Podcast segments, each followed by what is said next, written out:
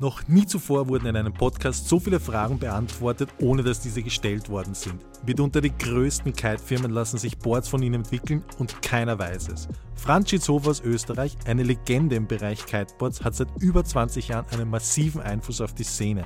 Was kostet eigentlich ein Kiteboard in der Produktion? Wie sieht das Kiteboard in 15 Jahren aus?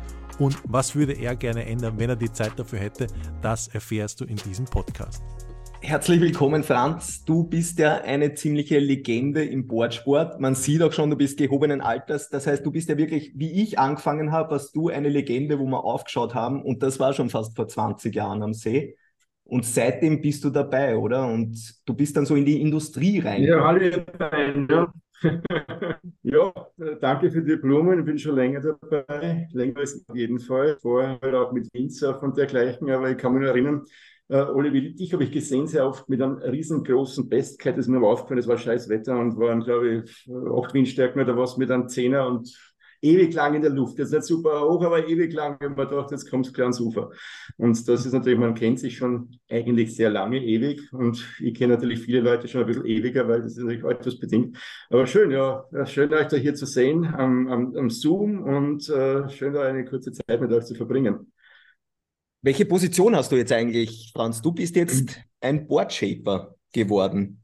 Für, das ist ja die spannende Sache, du bist Boardshaper für Elevate, die, die Kite Brand, und bist auch noch, hast deine Finger im Spiel bei ganz vielen anderen, auch sehr bekannten Marken, aber das weiß keiner.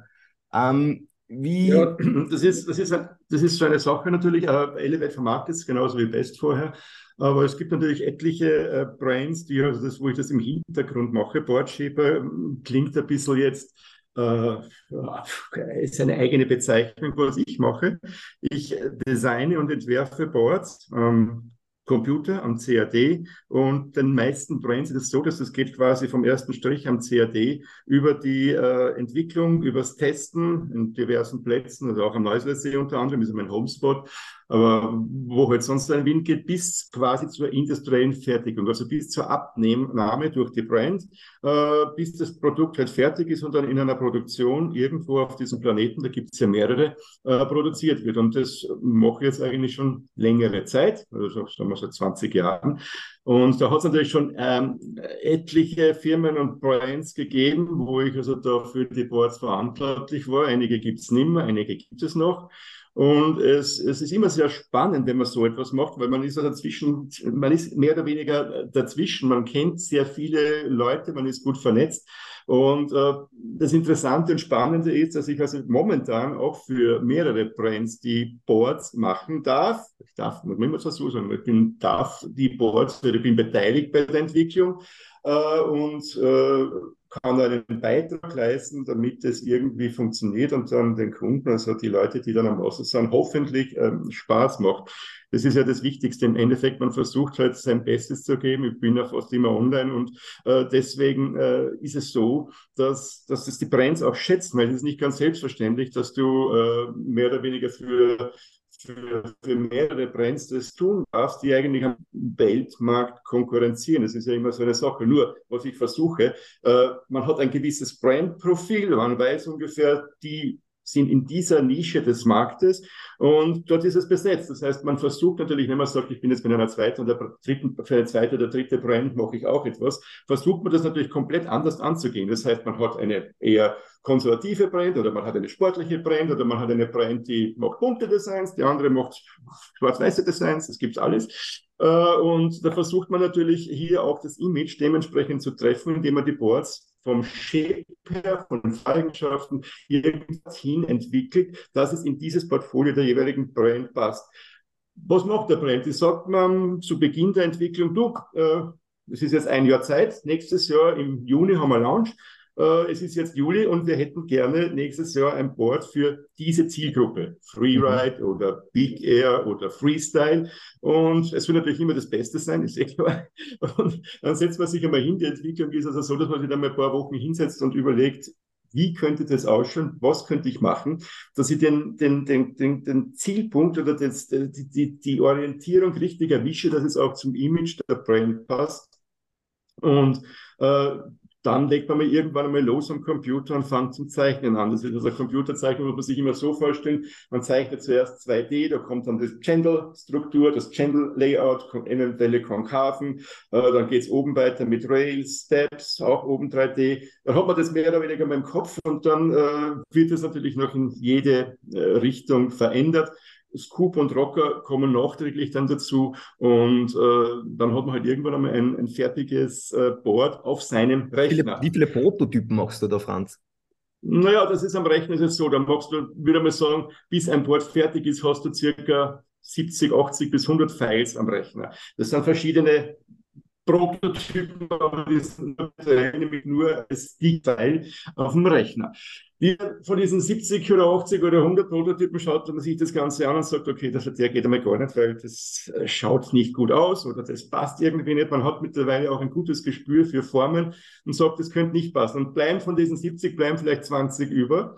Und diese 20 Prototypen oder diese 20 virtuellen Prototypen durchlaufen dann einmal Finite-Element-Tests. Das heißt, du sagst, äh, Finite-Element heißt nichts anderes, dass dieses ganze Board in irrsinnig kleine Teile zerlegt wird und dann in, am Computer natürlich äh, diese Belastungen oder zum Beispiel man sagt, okay, ich wirf jetzt 30 Kilogramm oben drauf oder unten drauf, je nachdem, wie weit biegt sich das Board durch. Das heißt, ich habe einen Sandwich, ich weiß, ich habe einen Holzkern, Ballone-Holzkern, ich habe ein Dexlaminat, ich habe ein Bottenlaminat, das Dexlaminat hat, was weiß ich, äh, Carbon oder Fiberglas, je nachdem, was jetzt hier gewünscht wird, oder Basalt.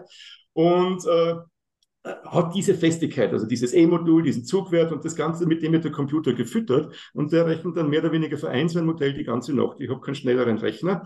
Äh, das dauert dann die ganze Nacht und am Morgen hat man ein Ergebnis äh, mit Kurven und dergleichen und weiß, okay, wir haben ungefähr, sollten wir mit dem Ding diesen Flex erreichen. Da hast du dann auch schon die Profil des Holzkerns. Ein Board ist ja an den Tipps dünner, in der Mitte ist es dicker. Und äh, das ist einmal ein, ein, guter Anhaltspunkt. Das heißt, ich weiß ungefähr, naja, ungefähr so wird es auch schon das Gewicht errechnet sich auch ungefähr so schwer sein. Und da muss ich kurz unterbrechen. Franz, dann sage Franz, apropos Gewicht, weil da haben wir mal geredet, ist ja eigentlich auch spannend. Du könntest ja rein theoretisch Sports deutlich leichter bauen, aber man hat natürlich von der Industrie, von der Firma sozusagen kriegst du Vorgaben von 100 Boards dürfen so und so viel nur brechen oder sowas. Das heißt, wenn sie schwerer sind, ja. brechen sie weniger. Äh, die Geschichte ist diesbezüglich, was Bruch betrifft, ist eine relativ einfache Rechnung. Man versucht immer ein Board so leicht wie möglich hinzubekommen. Das ist einmal äh, ein Ziel, weil wenn ein Board ein bisschen leichter ist, bringt es früher an und vor allem es fühlt sich leichter an. Wenn du weniger am Fuß kommst, wenn es schneller Widerstand da, äh, ist etwas leichteres wünschenswert, einfach äh, besser anfühlt. Äh, es gibt Bereiche, Free Competition Freestyle, vom Sohnemann, die wollten eigentlich immer nicht zu leichte Boards haben und wenn möglich nicht mit Kohlefaser, weil sie wollten einen satten Pop haben, wo die haben die Möglichkeit auch vom Vorkönnen, diese Kurve, dieses Hackel, diesen Pop länger auszufahren, egal was kommt, ob da Job kommt oder was, die fahren da einfach durch, weil es natürlich auch solche Oberschenkel haben und die Kraft haben, das durchzuziehen. Und äh, da ist es besser, wenn der Response, das heißt die Rückstellung des Tipps ein bisschen langsam ist. Das ist aber ein sehr kleiner Bereich, das sind vielleicht 50 Leute auf der Welt, äh, die das also wollen und die haben gesagt, ich will kein zu leichtes Board haben, wo man dann halt ein bisschen mehr draufgeben, dass es ein bisschen härter war und äh, mehr Fiberglas oder mehr, meistens mehr Fiberglas, damit das Board ein bisschen schwerer war. Weil zu dieser Zeit, du warst ja auch noch da, war, kennst du das, Michi, da war also das mehr oder weniger das meiste Freestyle war unhooked, aushängen, äh, Moog bis Moog 7, äh, Slim 7 und alles Mögliche natürlich. Und wenn du da ins Dangeln kommst, das heißt aus der Achse rauskommst, dann schaut es erstens einmal nicht gut aus und es wird natürlich weniger gut bewertet. Und das Board war für diese Leute, die fahren ja mit Boots, äh, war das Board mehr oder weniger so wie ein Anker. Der hat das Board mehr anrotiert und dann war es mehr oder weniger die, die, die Ebene, die Rotationsebene, wo das eine Rotationen gemacht hat. Das war jetzt eine relativ einfache Sache, weil du weißt, für diesen Freestyle-Bereich, wo es zur Sache geht, brauchst du halt schwerere Boards, die äh, dementsprechend stabil in der Luft liegen. Und die Leute, die damit fahren, äh, sind gute Kiter, angenehme, angenehme Entwicklungsvorgaben. Für, äh, für Leute, die jetzt, äh, wie es jetzt zum Beispiel die Situation ist, äh, 80 Prozent, 90 Prozent oder viele, viele Kunden wollen eigentlich leichte Boards. Und ist super, passt alles. Das Problem, was wir momentan haben, wie du das angesprochen hast, jede Brand versucht, dass halt die Reklamationsquote so nieder wie möglich ist. Am besten null. Null geht nicht, es gibt immer Toleranzen, aber prinzipiell mehr als zwei Prozent Bruch sollte man nicht haben.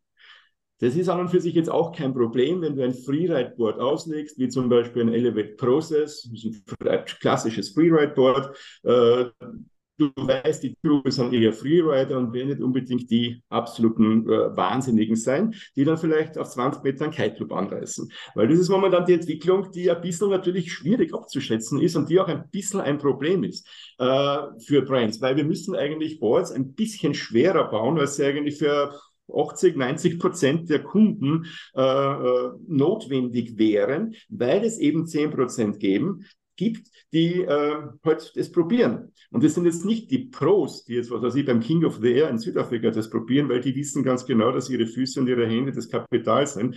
Der weiß, wenn er vor 20 Meter runterkommt, okay, das geht sich nicht mehr aus, ich schmeiß mein Board weg. Es gibt Ausnahmen, wie der Yannick zum Beispiel, der hat sich den Tarifer zerschossen, alles kaputt auf den Füßen. Ja, das passiert natürlich auch. Da hat er sich verschätzt, war doppelter Kiteloop und verschätzt und clasht und das ist das Board kaputt gewesen. Also diese guten Leute wissen, wenn es mehr geht. Es gibt aber genug die jetzt gar nicht die Höhe erreichen. Aber es genügt, wenn du auf 6, 7 Meter, das ist eine kritische Höhe, äh, den Kite-Loop anreißt und dann äh, nicht mehr zum Debau ankommst. Das heißt, der Kite schießt nicht mehr hoch und dann scheppert's. Und dann kommst du aber auch nicht mehr vom Board und das muss, sollte, sollte das Board halt auch noch aushalten. Deswegen muss man es ein bisschen höher dimensionieren. Wenn du es schaffst, über diese psychologischen 6, 7 Meter rauszukommen, also auch 10 Meter kannst du loopen, da passiert gar nichts. Weil schlimmstenfalls lässt die Bau aus, der Kite bauert und irgendwie kommst du runter. Oben blieben ist noch kein keiner. Aber da muss man halt das dann immer abschätzen und muss man auch mit, der, mit Brands reden und sagen, was willst du? Also man, wir können jetzt nicht die eierlegende Wollmilchsau machen. Wir müssen einen Kompromiss zwischen Gewicht und Festigkeit eingehen, weil sonst haben wir mehr Probleme, als uns das lieb ist. Und das, und das geht es ganz einfach. Aber da kommen natürlich auch dann, da, da, da, da, kommen natürlich auch Prototypen-Tests dazu. Das Ganze, was ich halt erzählt habe, die, die, die Finite-Element-Tests oder auch die Strömungssimulationen, die wir eben auch da am Computer, wo also mehr oder weniger ein virtuelles Becken gemacht wird und da hängst halt dann das Board hinein. Äh, die bringen zwar viel, aber nicht alles. Das heißt, sie, sie können einen Test oder eine Abstimmung am Wasser nicht ersetzen. Das Entscheidende für ein Kiteboard ist jetzt nicht wie viel Konkaven, wie viel Channels, wie viel was weiß ich, dass man das hat.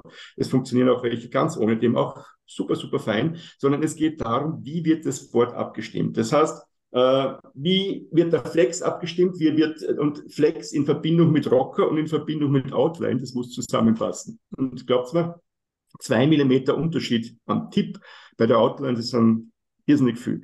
Und mhm. äh, vom, vom, vom Flex, also vom, vom, vom Rocker und vom Flex selber, das macht auch viel aus. Weil äh, Flex und Rocker hängen insofern zusammen, dass du, wenn du fährst, hast du einen gewissen Rocker, ist gut und schön. Das Problem beginnt in dem Moment, wo du auf die Schlaufen oder in die Boots hineinlatscht, wird der Rocker geringer. Das heißt, er minimiert sich. Das ist ja auch die Geschichte. Wir haben also da bei, bei manchen Brands, ich habe da so ein, ein Tool entwickelt, äh, den Revo. Das ist also, das hast du selber an Bord, ich habe es bei dir gesehen. Das ist ein Tool, wo du quasi den Rocker etwas verringern kannst. Das ist nichts anderes, als was du auch mit den Boots oder mit den Füßen machen kannst, in den Schlaufen.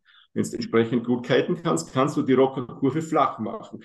Das heißt, wenn du jetzt extreme Höhe laufen möchtest, dann latscht voll hinein, schaust, dass du noch im Gleiten bleibst und minimierst dadurch den die Aufbiegung des Boards und kommst also etwas höher rauf oder früher ins Gleiten. Weil prinzipiell ist so, wenn ein Board flacher ist, hat es bessere Angleit- und Anwindeigenschaften. Das ist einmal klar. Man muss auch hier einen Kompromiss eingehen. Und das war die Idee hinter dem Revo, dass man sagt, okay, wir haben von Haus aus eine bisschen höhere Bodenkurve und können die dadurch äh, minimieren, indem man ganz einfach das Ding während der Fahrt aktiviert haben weniger Rocker, fahren früher, sind früher im Kiten, also im Gleiten und, und können besser Höhe laufen. Was auch funktioniert bei den, es funktioniert. Also es ist wirklich so, äh, es ist aber jetzt nicht so, dass das immer funktioniert. Es funktioniert meistens an der unteren Gleitgrenze, wenn ich jetzt irgendwo fahre, ich habe es in Südafrika auch sehr gerne, du springst, springst, springst oder fährst Welle runter, Welle, Welle runter, dann bist halt irgendwo in Nirvana und musst zurückhalten. Und das ist dann recht angenehm, weil ich weiß, ich bin damit vielleicht fünf Minuten schneller wieder oben und kann das Spielchen von vorne beginnen. Und diese Geschichten abzustimmen, das ist dann eigentlich, das dauert drei, vier Monate, manchmal fünf Monate und das musst du an verschiedenen Plätzen machen. Das machst du also am Neuslersee. Ich bin jetzt am Montag oder Dienstag wieder unten, wo es schweinekalt ist. Dann wird es wahrscheinlich jetzt Ende des Monats oder Anfang Dezember noch Tarifer werden. Und am 17. Jänner geht es wieder nach Südafrika für zwei Monate. Und dort sind dann die finalen Tests unten. Und, das heißt, du äh, brauchst gar keine Teamrider, Franz, das Feedback von Teamridern, sondern sagst, ich spüre das selber, weil da kommt es direkt an, das Feedback, kann ich es besser verwerten? Ich frage die Brands immer, wie schaut es denn aus? Ist da ja unten Teamreiter oder dergleichen? Oh, nein, nein, die sind zwar unten, aber das musst du machen. Du hast die Verantwortung und mach das.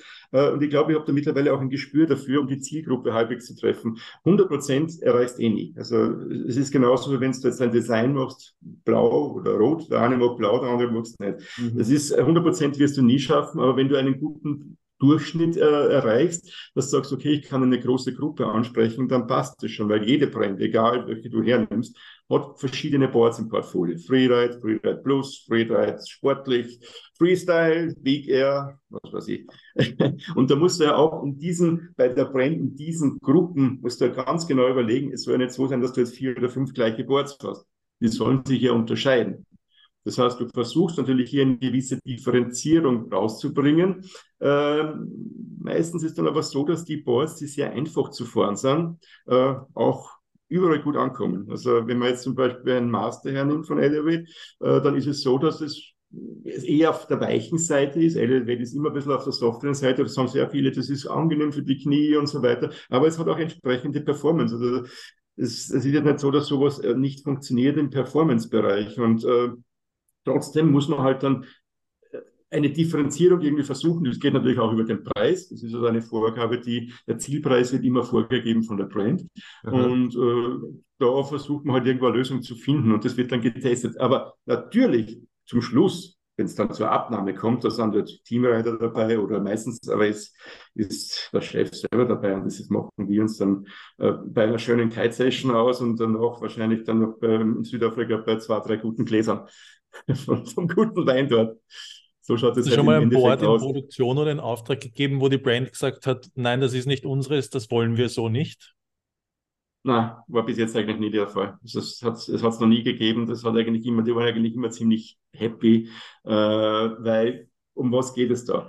Wenn du jetzt ein Board machst, musst du ja auch viele, viele andere, andere Umstände im Hinterkopf haben und berücksichtigen. Und diese, das ist also, es geht nur mit Erfahrung.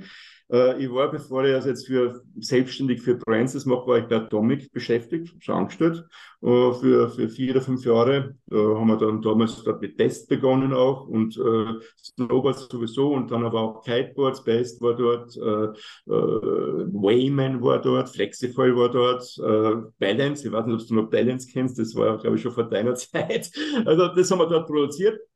Und äh, sehr wichtig angefangen dort bei Atomic, muss ich auch sagen, mit einer sehr kleinen Brand mit GN. War mein erstes Board, GN Chitchat. Sie heute noch manchmal welche, freue mich, wenn ich sehe, geiles Board damals für die Zeit, damals mit Honeycomb-Kern und allen vollen Carbon-Programm, war seiner Zeit um zehn Jahre voraus. Leider die Firma gibt's. Ja, gibt's vielleicht sogar noch. Glaube ich, gibt's. Chain gibt's noch. Aber ja. jedenfalls, das war das erste Board, was ich also industriell fertigen durfte. Das Chitchat von Chain. Das ist immer noch ein geiles Board. Ich habe sogar eines zu Hause in der Garage liegen.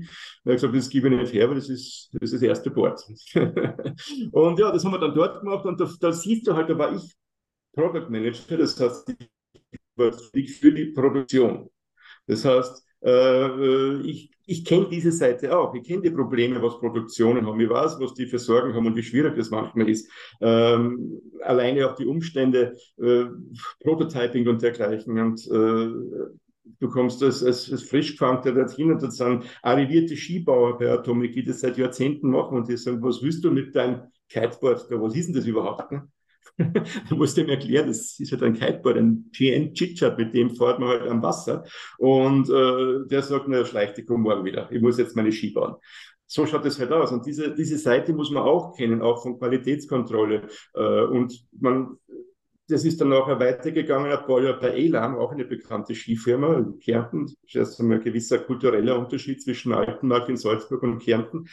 Aber äh, auch dort wieder die gleichen Anforderungen. Ich war da verantwortlich für die halbe Produktion und äh, äh gibt es auch diese Herausforderungen, dass erstens mal nicht schief geht. Aber mittlerweile, nach, nach dann vielleicht zehn Jahren äh, in Produktionen, habe ich ich kenne jeden Blödsinn, der passieren kann. Und es kann wirklich viel passieren. Und jede, jeden Fehler, der passiert ist, den kenne ich, weil den habe ich auch schon gemacht. Also äh, das heißt, äh, das ist der Vorteil, du gehst jetzt zu einer Produktionsfirma, egal ob das jetzt in China ist oder in Polen ist oder in Dubai ist, und sagst, ja, wir brauchen das und das und das. Und du musst dir dann dir überlegen, schon vorher bei, der, bei deinem Designen, äh, wo lässt es produzieren, weil jede Produktion hat äh, eigene Eigenheiten. Es hat Vorteile, hat aber auch irgendwelche Nachteile. In manchen kannst du zum Beispiel nicht lackieren, äh, in manchen geht das, dafür können die wieder keine andere Sache machen. Manche können mit Pre-Break arbeiten, andere wieder nicht. Und das muss, von dem musst du halt abwägen, wie schaut dann die Konstruktion aus, weil unabhängig vom Shape, eine wichtige Sache ist natürlich auch, was picke da drauf, was ist die Konstruktion. Es gibt hier doch gewisse Vorgaben, manche Boards, also eine Brand sagt, ich möchte ein Carbon-Board, nur dann wird es einmal mit großer Wahrscheinlichkeit schwarz werden, das Material, das ist nämlich dann Carbon.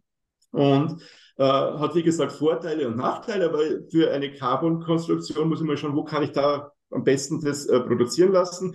Äh, haben Sie ja Möglichkeit, um das mit Prepreg zu machen oder machen Sie im Handauflegeverfahren, machen Sie in Snowboard-Technologie, gibt es Vakuum-Infusion vielleicht und dementsprechend wird das Ganze halt dann äh, angepasst. Die Konstruktion selber, die mindestens genauso wichtig ist. Weil, wie du angesprochen hast, äh, prinzipiell ist es ja so, dass ein Brett, wenn es schwerer wird, auch stabiler ist. Aber es gibt viele, also eine und viele Tricks, wo man trotzdem Gewicht sparen kann und trotzdem die Festigkeit erhalten bleibt. Eine Möglichkeit ist zum Beispiel Carbon, eine höhere Zugfestigkeit, brauche ich nicht so viel Material, kann das Board ein bisschen leichter machen. Nur muss es natürlich auch dementsprechend äh, verarbeitet werden, weil wenn das, wenn das eine Factory nicht kann, das Laminat ist dünner und das Entscheidende ist, dass das Laminat mit dem Holzkern eine gute Verbindung hat, weil wenn das nicht der Fall ist, dann kann es passieren, dass eine gewisse, das poppt dann so auf und in dem Moment, wo du diese leichten Delaminationen hast, wird es ein Problem. Irgendwann einmal halt. Das ist wie, wie bei einem Carbon-Mast. Nicht, ob ihr Wind gesurft seid früher. Nein, nicht Windgesurft. Da waren alle Windsurfer, die wissen es. Wir haben also früher normale äh, Epoxy-Fiberglasmasten gehabt, dann sind die Carbonmasten gekommen, sind super, super leicht, Response oder Reflex, eine Freude. Nur wenn er das Ding einmal umfällt und an einem Stein drauf kickt oder an die Mauer oder irgendwo, hast du ganz leichte Mikrorisse. Das macht nichts ein paar Mal. Das macht ja nichts vielleicht ein halbes Jahr. Aber irgendwann kommt die Bö und das war es dann für den Masten, weil er genau dort, wo diese Sollbruchstelle ist, äh, brechen wird. Und das Gleiche hast du halt beim, bei, bei Twin Tips auch bei Boards. Du musst immer aufpassen, wo, wo mache ich das, wo kann ich Verstärkungen reinmachen, wo mache ich es nicht. In der Mitte ist es unproblematisch. An den Rails oder an den Tips muss man immer aufpassen, weil da könnte auch unter Umständen der Kontakt mit Stein sein. Deswegen gibt es auch diese Oberflächen. Das sind die Oberflächen, die jedes Board hat. Ich sehe hinter euch, da steht auch ein Board. Das hat auch äh, Oberflächen, das sind transparente Oberflächen, auf die quasi das Design äh, drauf gedruckt wird. Da gibt es verschiedene Möglichkeiten. Siebdruck, direkt Digitaldruck. Äh, ich bin persönlich ein Fan von Siebdruck, weil es besser hält, besser ausschaut und sattere Farben produziert. Dafür kann man nicht so feine Details machen. Und äh, diese Oberflächen haben also erst einmal den, die, die Sinnhaftigkeit, dass sie den Druck halten und zweitens sind die zwischen 0,3 und 0,5 Millimeter dick und bieten auch einen gewissen Schutz fürs Laminat. Das heißt, wenn da gibt es aber verschiedene Materialien, aber wenn man jetzt zum Beispiel eine Polyamid-Oberfläche hat, was viele Boards unten haben, dann kann man damit auch über, über Steine oder über, über Sand oder dergleichen drüber äh, fahren oder schleifen und es wird nichts kaputt werden. Früher, wie wir angefangen haben, hast du ja auch noch gekannt, haben wir also Boards nur mit Laminat gehabt. Bist damit, das war total zerkratzt und, und schier und irgendwann haben wir von der Sonne ausgebleicht und natürlich ist es auch dann diese Kratzer, vor allem wenn du da Carbonboard hast, nicht förderlich für die Haltbarkeit. Und das sind also alles Punkte, die du natürlich dir vorher überlegen musst und dann kommt es halt hoffentlich zu einem Produkt, was passt. Also, Franz, jetzt, jetzt, jetzt kurz mal durchatmen. Ich, ich, ich schon so lange wieder Folgen. Es ist wahnsinnig technisch, super spannend und interessant. Ähm, ich habe jetzt gleich kurz aufgehört, immer zum Atmen dazwischen, weil ich so denke. Das war der Moment, wo ich dich mit dem Fuß so angestoßen habe. Ja, da unten, ja, man sieht zum Glück eure Füße nicht, ja, das ist halt. Man merkt, dass äh, irre viel Know-how und Ahnung von dem Ganzen, gell? vor allem Produktion an sich. Also ich glaube, 90 Prozent der Fragen, die wir aufgeschrieben haben, hast du schon eigenständig, ohne dass wir sie gestellt ja, haben, beantwortet. Das ist schon mal ganz cool. Danke dafür. Voll. Was, was ist denn das? Also die, die, aus dem Nähkästchen, die aus der Schublade kommen jetzt, glaube ich. Ne? Aus dem Nähkästchen. Naja, was eigentlich immer spannend ist, es gibt ja so, oft hat man vier Boards oder so Kategorie ganz günstig bis zum High-End-Board. Und wenn ich mir jetzt ja. überlege, das günstigste bis zum High-End-Board ist oft doppelt so teuer. Und spiegelt mhm. sich dieser Preis in der Produktion wieder oder wie viel spiegelt der sich weiter zwischen, also zwischen einem günstigen Einsteigerboard und dem High-End-Board? Wie viel ist in der Produktion Unterschied? Der, der, Unterschied ist hier schon also erklecklich. Ich würde mal sagen, der ist ungefähr äh, der doppelte Preis. Warum zum Beispiel Carbon, wenn man jetzt den Weltmarktpreis hernimmt, kostet der Quadratmeter circa 18 Euro, je nach Material. Wenn du also aufwendigeres Carbon hast mit entsprechendem Winkel, vielleicht 60 Grad Winkel oder dieses äh, also das, das, das, das Textream, dann ist es natürlich noch ein bisschen teurer. Das ist vom Material, von der Materialseite. Ja, der Holzkern ist immer das gleiche, das Ballonia, das ist immer das gleiche drin. Aber natürlich, was dann drauf laminiert wird, äh, ob jetzt das Carbon ist oder Fiberglas ist, ist ein sehr großer Unterschied. Quadratmeter Fiberglas ungefähr 2 Euro, Quadratmeter Carbon durchschnittlich 18 Euro. Kann man sich ungefähr vorstellen. Und natürlich äh, ist es ja so, man darf das also nicht unterschätzen. Das ist also, wenn man sich dann, was weiß ich, ich kenne die Ex-Factory-Preise natürlich, weil ich teilweise auch die Preisverhandlungen mitgestalte, weiß natürlich, was so ein Board Ex-Factory kostet. Im Vergleich zu einem zu dem Preis, der dann im Laden ist, denkst du, naja, die Spanne ist groß. Das ist es aber nicht, weil du hast ja verschiedene Levels drunter. Du hast einmal Ex-Factory-Preis, dann hast du die Brand, muss auch ein bisschen was verdienen, muss ja die Leute dazu zahlen. Du hast dann einen Importeur oder einen, einen, einen Rap, möchte auch ein bisschen was haben. Du hast dann einen, einen, einen Händler, der muss auch ein bisschen was verdienen und letztendlich läppert sich das dann zusammen, bis du zu diesem, zu diesem Bordpreis kommst. Es ist das Gleiche, wenn du da anschaust, T-Shirts, du kannst ja die T-Shirts heutzutage in, in, in, in Hongkong äh, auf der Nathan Rot kaufen um einen Euro oder zwei Euro. Oder ein T-Shirt oder eine Kappe zum Beispiel, wo Nike draufsteht, kostet einen Dollar in etwa. Mhm. In, in, Im Geschäft kostet es 19,90 oder bei Nike wird es 29,90 kosten. So ist das halt leider, weil da gewisse Spannen dazwischen sind, Transportwege und, und, und. Äh, prinzipiell ist es halt so, dass äh, zwischen einem günstigen Board und einem teuren Board von dem Material ein gewisser Unterschied ist. Und dann kommt natürlich auch dazu, manche Brands haben höhere Marketingkosten, weil sie mehr Werbung machen. Manche versuchen das mehr über, über, über äh, was weiß ich, äh, äh, am Strand oder über, Share, äh, über Stakeholders oder über, über Teamriders zu kreieren, das Image.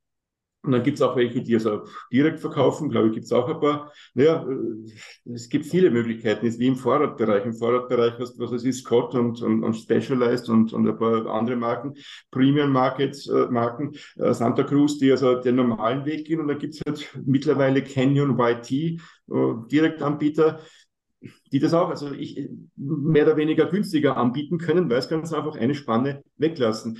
Wie da die Entwicklung im Kiteboard-Bereich ist, das glaube ich nicht. Wir haben, das weiß ich nicht. Also keine Ahnung. Wir haben bei, bei Witsurf haben es einige probiert. Das hat dann eigentlich nie so hundertprozentig funktioniert. Beim Kiteboarden haben es auch einige mit Direktvermarktung probiert, hat auch nicht funktioniert eigentlich so richtig. Sind alle wieder weg.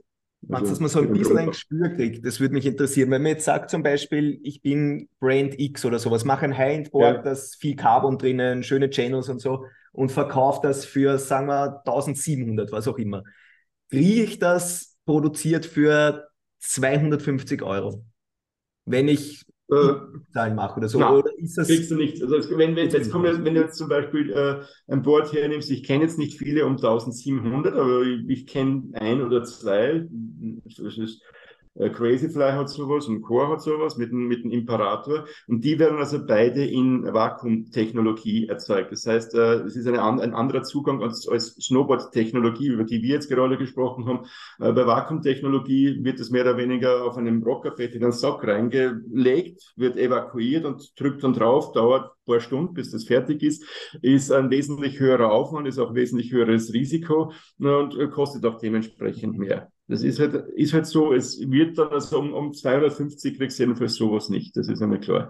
Handwerker, also da musst schon einmal äh, äh, ein schönes Sümmchen drauflegen. Ganz genau weiß ich es auch nicht. Aber es ist teurer. Ist es, und, da, äh, ist es da, steht man in der Entwicklung, steht man da eigentlich schon an oder gibt es da noch Potenzial nach oben, wenn zum Beispiel ein Verkaufspreis oder Produktionspreis äh, keine Rolle spielt, wie zum Beispiel bei Produktionen äh, oder so?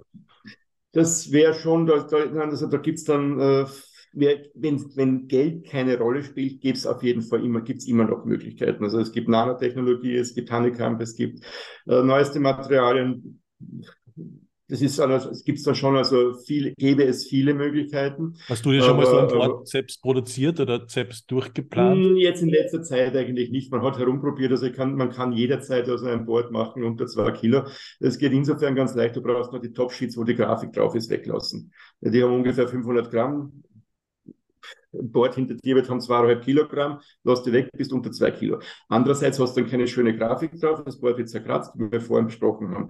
War ja früher so, dass früher diese Boards auch deswegen ein bisschen leichter waren, weil sie eben diese Top-Sheets nicht gehabt haben. Und die Anforderungen aber ans Design sind mittlerweile sehr hoch. Das sollte schön sein, sollte sich nicht zerkratzen und ist halt einfach äh, ein, ein, ein Faktor, der dabei ist. Es gibt natürlich aber die Möglichkeit, auch über Material, über, über, über andere Sachen hier noch ein bisschen äh, herumzukratzen, aber irgendwo ist sicherlich das Limit, eben wie wir vorhin besprochen haben, der, das irgendwann einmal brechen wird. Und das will halt keiner, weil es ist ein Unterschied, ob du jetzt ein Custom-Made-Produkt machst oder für, ob ich für mich selber ein Board mache äh, oder ob du jetzt eines in der industriellen Fertigung machst, wo halt dann 2000 Stück davon produziert werden. Wenn mein eigenes bricht, okay, habe ich ein Reserveboard, nehmen wir das nächste. Äh, wenn das aber jetzt bricht, angenommen einem Kunden in Brasilien am Arsch der Welt und der hat keins mehr, dann wird der einfach pisst sein, also angefressen. Das heißt, du musst schauen, dass es noch Möglichkeit hält äh, beim normalen Gebrauch. Äh, Wenn es beim Kite aus fünf Meter drauf hat, dann hat er eher schlechtes Gewissen. Dann kann man nur sagen, ja, sei froh, das Bordchen ist und nicht das Knie.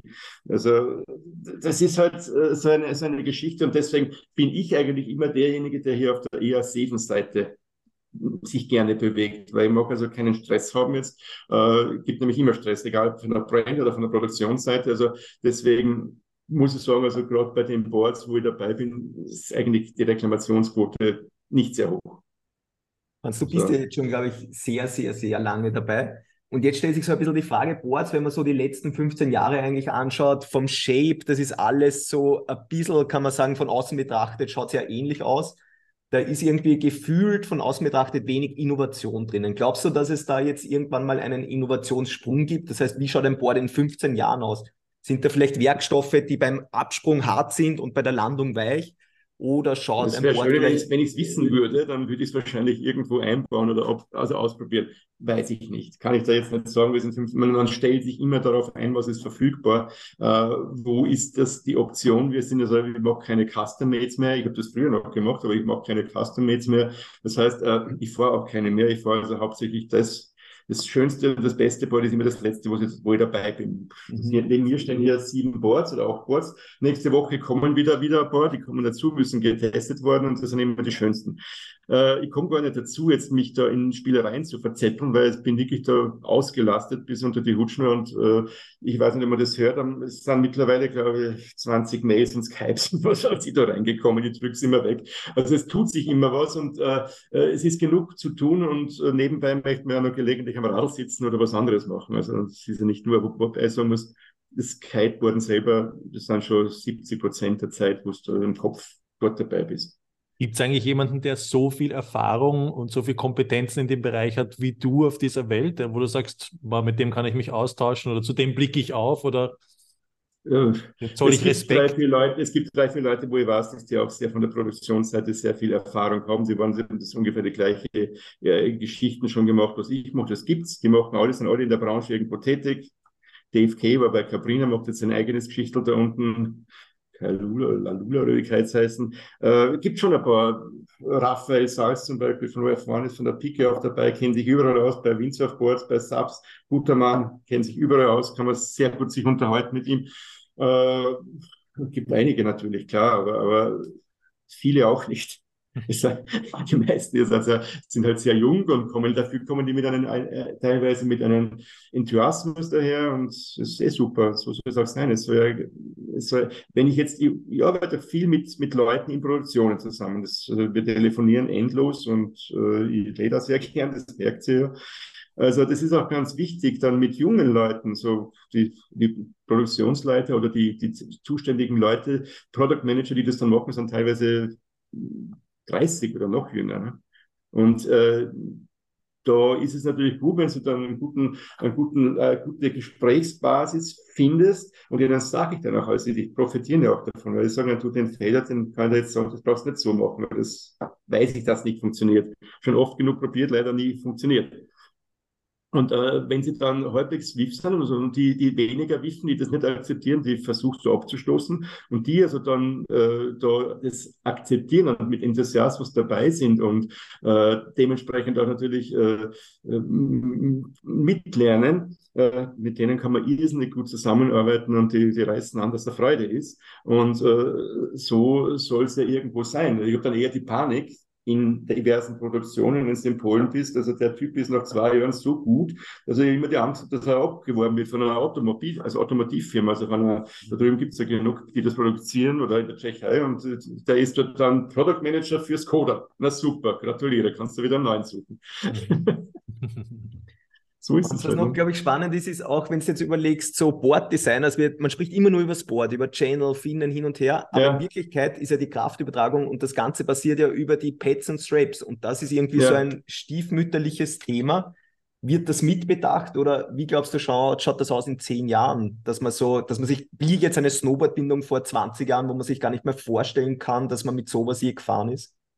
Ja, da gibt es sicherlich noch äh, genug Entwicklungspotenzial, was fast ein bisschen höher ist wie beim Kiteboard. Beim Kiteboard sehe ich sicherlich, äh, es, es gibt neue Werkstoffe, die das Entwicklungspotenzial sicherlich in Spritzguss und dergleichen. Du kannst also mit entsprechenden Verstärkungen könntest dein Kiteboard spritzen, da kannst du vom Preis ein bisschen runtergehen. Hat es auch schon Ski gegeben dieser Art, also Decathlon hat sowas gemacht in Frankreich. Äh, das kann man, könnte man vorstellen. Und bei, dem, bei den Schlaufen äh, sicherlich, Straps werden meist stiefmütterlich behandelt, weil jeder sagt, ja, wir haben eh die ein oder zwei Modelle da und die machen wir jetzt und die dann mal ein bisschen wieder aufpeppen, neues Design drauf, aber letztendlich kommen die äh, bei vielen Brands, teilweise sogar aus derselben Factory, das gleiche wie bei Bars. Majestix produziert für viele Brands die Bars. Und bei den Schlaufen ist das gleiche, wenn ich da auf das Board schaue, hinter dir hatte auch Schlaufen von einer, einer Firma in der, in der Tschechei. Mit denen arbeitet man natürlich zusammen. Äh, interessant ist es auf jeden Fall und wäre es. Also ich habe leider noch keine Brand gefunden, die sich da wirklich drüber trauen würde in entsprechender äh, Konsequenz. Äh, das Produkt Twin-Tip als gesamtheitliches Produkt zu sehen zwischen Twin-Tip und Pads und Strappers zusammengehört. Das ist wie beim Ski. Beim Skifahren, wie ich angefangen habe vor 30 Jahren, also viel früher, aber wurscht bei den Kindern, äh, ist es so, dass du halt, da hast Ski und du hast einen Skischuh und du hast eine Bindung. Das war vor 30 Jahren, da war ein Ski gehabt, also sie ein Atomic und eine Bindung vom Marker und ein Schuh von Humanik oder Dynafit war das dann. Okay, waren drei verschiedene. Mittlerweile ist es so, dass eine Brand wie Atomic oder Elan oder Fischer, die sind Gesamtanbieter. Das heißt, die haben einen Ski, die haben eine Bindung und die haben einen Schuh. Und wenn du das anschaust, schaut das aus wie auf einem Guss. Das heißt, das ist durchdesignt von vorne bis hinten und funktioniert dementsprechend auch. Du kannst jetzt auch nicht äh, äh, was weiß ich, Atomic-Bindung nehmen und, und auf einen Fischer-Ski drauf oder Head-Ski drauf. Das passt einfach nicht zusammen, weil die das mehr oder weniger gesamtheitlich konzipiert haben und auch dementsprechend abgestimmt haben, weil ja Bindung steif ist und der Ski flext und wenn das also, das muss ja zusammen harmonieren. Mhm. Das war halt vor 30 Jahren noch kein Thema, weil du hast irgendwas draufgeschaut auf Snowboard. Hauptsache es halt, weil das war das nächste Problem, dass die Bindung ausgerissen ist. Also da gibt es dann schon Entwicklungen, aber das kostet halt meistens und der, man muss halt dazu sagen, der Kiteboard-Markt ist, äh, wie viel wird es sein? Äh, Gesamtvolumen vielleicht 500 Millionen, das man so hört, im Jahr. Das ist ungefähr das Umsatzvolumen einer mittelständischen Firma in Österreich. Also schon ein bisschen größer, aber jetzt nicht die Top-Firmen. Also die haben wesentlich, Red Bull hat mehr Umsatz. Also äh, ist jetzt nicht so, dass wir der gesamte Markt mit Kites, mit Boards, mit, mit Bindungen, mit, mit, mit äh, Bars und was weiß ich was alles. Ne? Das heißt, er ist also einfach nicht so groß, dass der so viel Innovation zulässt, der Markt, so ein bisschen. Äh, ja, du, du musst eigentlich, du, du versuchst äh, hier ein bisschen äh, Technologien aus anderen Bereichen zu übernehmen, vom Snowboarden, vom Ski oder irgendwo, weil es, es, ist, es ist unmöglich, ähm, äh, mehr oder weniger hier was Eigenes zu entwickeln. Die Skiindustrie, die immer ein Faktor drei oder vier größer ist als die Kite-Industrie oder vielleicht sogar noch mehr, haben es nicht geschafft, Oberflächen selber zu entwickeln, was wir gesprochen haben, Oberflächen, wo das Design drauf ist. Das sind nichts anderes als Plastiksackel. Jedes Chipsackel hat eine Oberfläche, nämlich ungefähr das gleiche Material. Und die wurden halt ein bisschen aufgedeckt, weil PET, damit es also Designoberflächen sind, ein bisschen anderes Material, ein bisschen verbessert, die Transparenz und die Haltbarkeit. Aber letztendlich ist es nichts anderes als extrudierte Plastikfolien. Das ist es ganz einfach, wo eine Farbe drauf gedruckt wird. Und äh, weil die Skiindustrie es nicht geschafft hat, hier selber was zu entwickeln. Geht halt nicht, ist zu teuer, weil solche Plastikproduzenten, die denken nicht in Quadratmeter, die denken in Tonnen. Wie kann ich jetzt 100.000 Tonnen von dem Plastikgranulat verarbeiten? Und Franz, wir haben nur noch unter einer Minute, dann ist leider schon das Meeting vorbei. Was würdest du noch dem Franz vor zehn Jahren, dem Boardshaper Franz, sagen als Tipp? Als Schlusswort vielleicht? Das ist aber jetzt eine schwierige Frage. Jetzt erwischt ihr mir. Du hast noch zehn Sekunden. Weil eines muss ich dazu sagen. Letztendlich, das, das Leben, was ich lebe, das ist eigentlich der Traum von mir. Und äh, wenn es mir vor zehn Jahren, wenn es fragt, was würdest du machen vor zehn Jahren, ich würde nichts anderes machen, weil ich fahre durch die Weltgeschichte, mache das, was ich gern mache und der andere hat Zahlt. Besser geht's nicht. Oh, schön. Also der Weltklasse. Perfekt, der war, der war richtig gut. Olsen wird sich wahnsinnig gerne ein schnelleres Auto kaufen. Um ihn dabei zu unterstützen, abonniere diesen Spotify-Kanal und wenn du schauen möchtest, wofür wir noch, sonst noch unser Geld ausgeben, dann findest du